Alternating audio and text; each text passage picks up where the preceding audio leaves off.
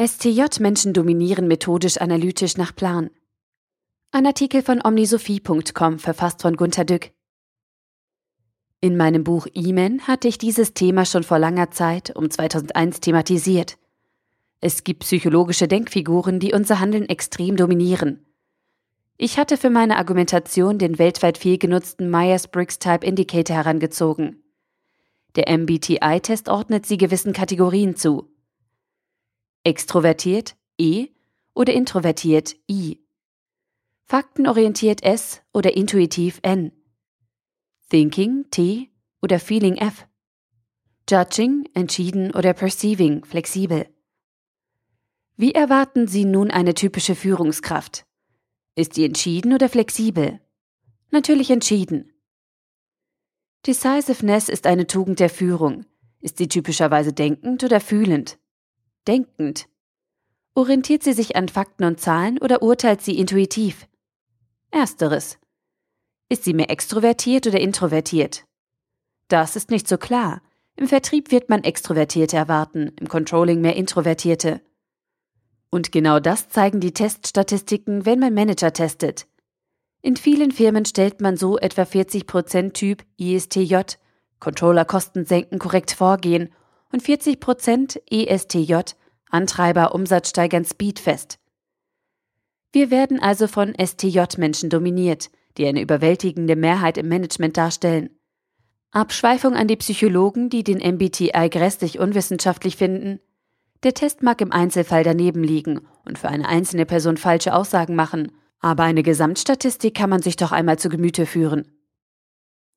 STJ meint, dass alles schnell, kostengünstig, planmäßig, prozessorientiert, methodisch, analytisch, logisch, ISO 9000 compliant abgearbeitet werden soll.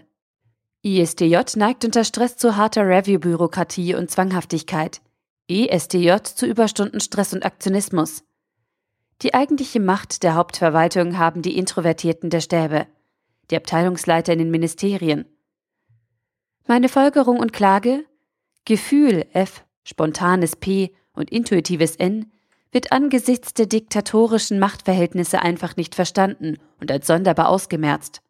Klar? Nun gibt es viele Baustellen, an denen heutige Unternehmen Probleme haben.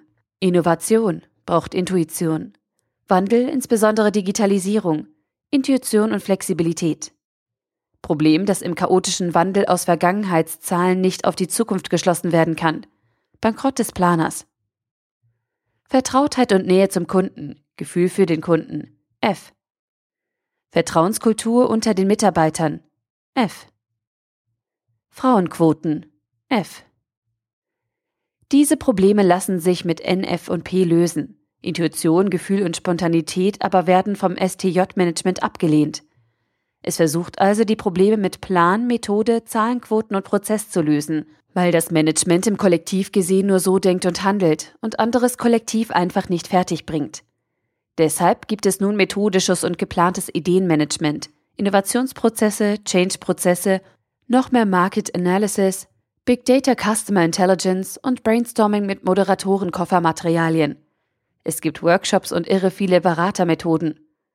Ab und zu gibt es Versuche, etwas mehr NFP in die Sache zu bringen, zum Beispiel bei allem rund um Agilität oder Design Thinking.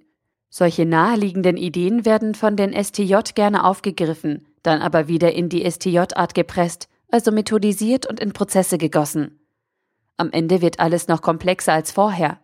Aber das Gefühl für den Kunden und ein intuitives Hinarbeiten auf ein tolles Ergebnis werden in neuen STJ-Regeln erstickt. Wir sagen oft, große Konzerne verschlafen die Innovationen und damit die Zukunft. Oh nein, Sie studieren sehr wach die Zahlen der Vergangenheit und analysieren sie. Sie holen Berater und fordern neue Methoden und Pläne. Sie sitzen wochenlang in Meetings und ringen um Entscheidungen. Es liegt daran, dass die Inhalte der Welt im Bereich des Gefühls, der Intuition und der Spontanität entstehen. Innovationen und Neues entstehen nicht aus Methoden und Prozessen. STJ sind Superweltmeister der Form. Sie können Bekanntes in der bestmöglichen Form schnell und gut herstellen aber sie können nicht mit Unbekanntem umgehen und all das nicht gut verstehen, was nicht durch Zahlen und Fakten darstellbar ist.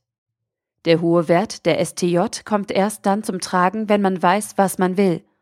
Sobald man weiß, was man will, überlegt sich die STJ, wie viel man will und wie schnell etc.